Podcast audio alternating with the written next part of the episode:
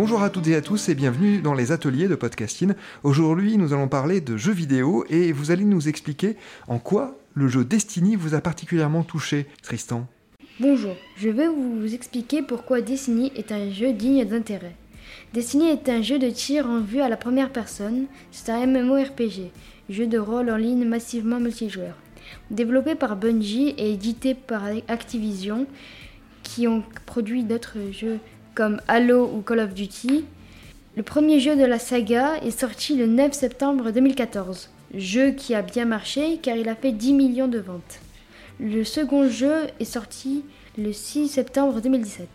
Il se distingue notamment par la qualité des graphismes.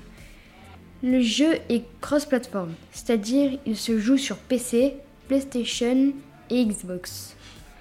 Les gameplays sont performants et de haute qualité, réalistes et esthétiques. En 2020, le jeu a reçu un award de la meilleure communauté.